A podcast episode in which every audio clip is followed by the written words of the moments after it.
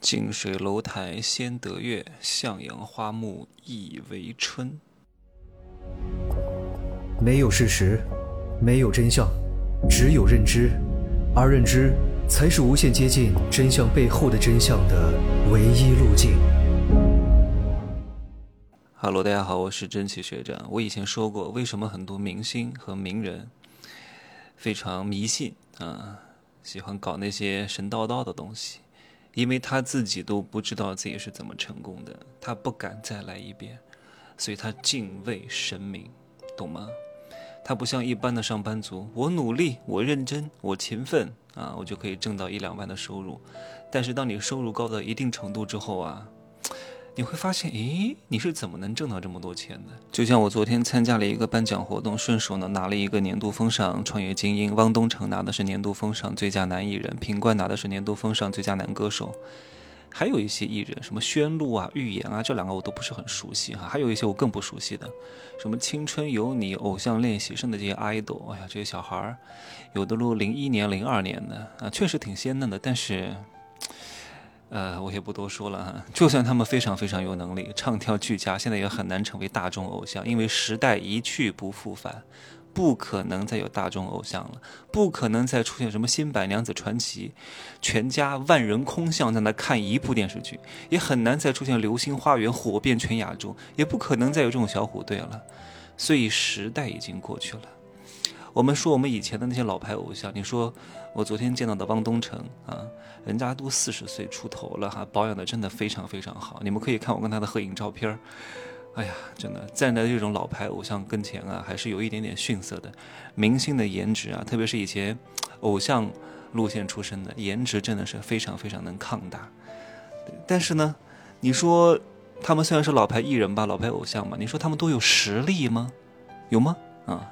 也不能说没有，但是呢，肯定是比青歌赛第一名唱的要差很多的，对不对？他不见得非常专业，但是人家就能红。红是什么？不代表这个人有实力就一定会红。太多人把能力和成功结合在一起了。成功是什么？我我想请问，肖战、王一博是真的哇，唱跳俱佳吗？唱歌极好，演技极棒，对吧？颜值顶尖。也没有吧？那为什么能红呢？各位，有时候资源、流量啊、运气都是你成功的一个非常重要的因素。前段时间不是出了一个事儿吗？啊，这个事情呢，我的观点和绝大多数人都不一样。贾平凹的女儿，贾平凹是谁呀？贾平凹是一个非常非常知名的作家，小时候我们都读过他很多文章，在语文课本上的啊。他的女儿贾浅浅写的那个诗，什么屎尿屁，还入选了中国作协，还有很多人给他背书，给他捧臭脚，很多人又不爽了，说这叫什么诗句？这种人也能入选中国作协吗？太可怕了！我觉得挺好的，法无定法，不拘一格，谁说那个东西就不好啊？我觉得挺好的。你们认为什么是好？好是谁定义出来的？难道一定就是千古流传的那些诗句吗？什么“余尘雁踏天涯路，始信人间别离苦”啊，什么“大漠孤烟直，长河落日圆，十年生死两茫茫不思量，自难忘千里孤坟，无处话凄凉”，对吧？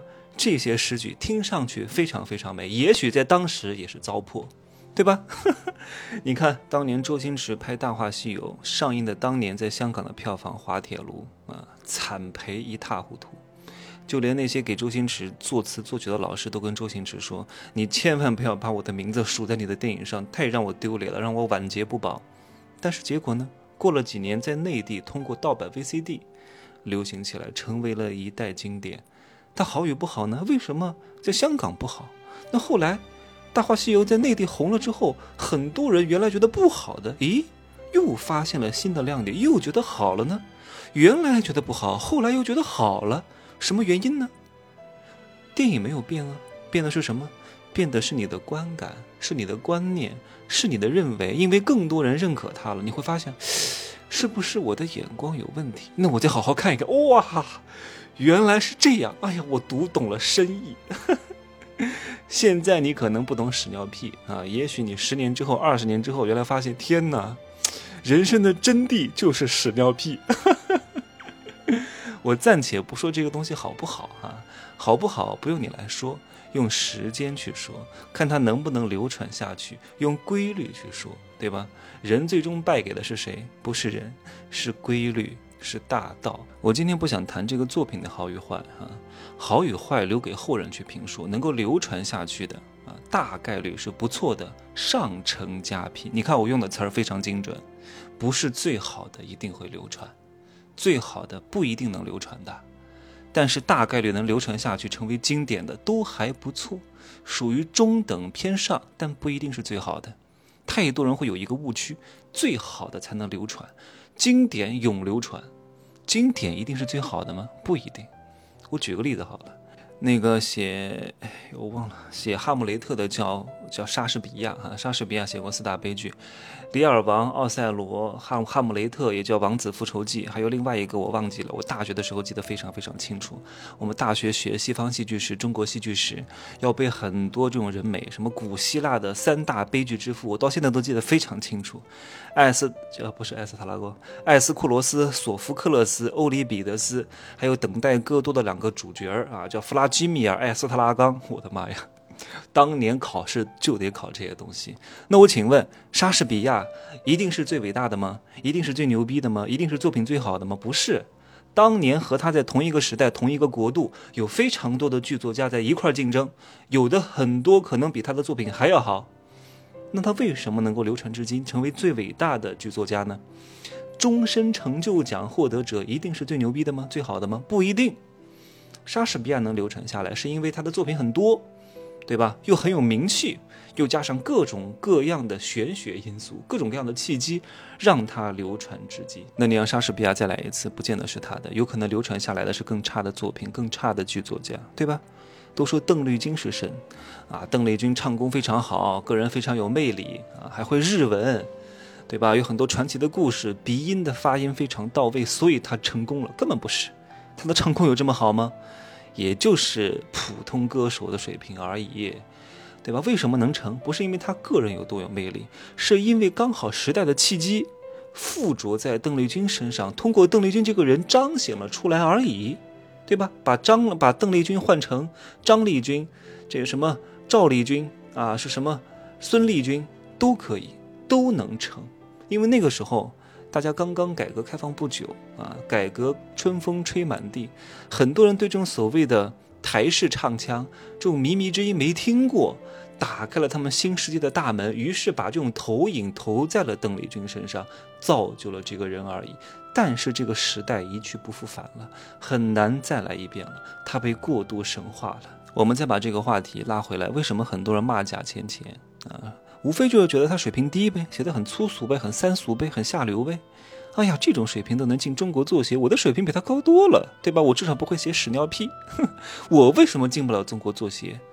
啊，我能力比他高啊，水平比他强啊，我凭什么不可以？当然，因为你没投胎对，投胎也是一门本事啊。有一个名人的爸爸也是一种能力和水平啊。名人的孩子想要成名比较简单，只需要名人的爸爸、名人的老爹说这是我们家孩子。啊，关照一下，他就容易成名了。你觉得不公平，我能理解，但是你没有办法解决这个问题，你只能去适应，你很难去改变的。你说，同样懂得比我多的啊，说的比我好的人有很多，为什么他们不能成呢？难道真的是只拼能力吗？你再看 NBA 啊，乔丹厉不厉害？乔丹是不是带谁打 NBA，他带谁哪个队就能赢？他牵条狗，那条狗哪怕能力不行。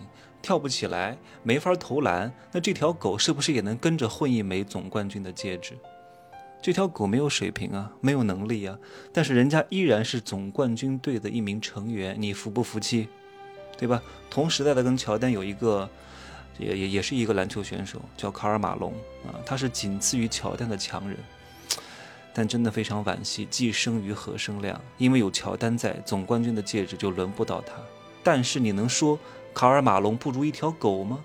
你能明白这个意思吗？我不想解释的太深，希望各位好好的领悟一下。另外呢，买过《男人的情感刚需》这节课的最后一节课，打造知音女神，务必认真好好听，图文并茂，告诉各位如何从里到外焕然一新啊，变成一个知音女神。好吧，就这样说哈，再见。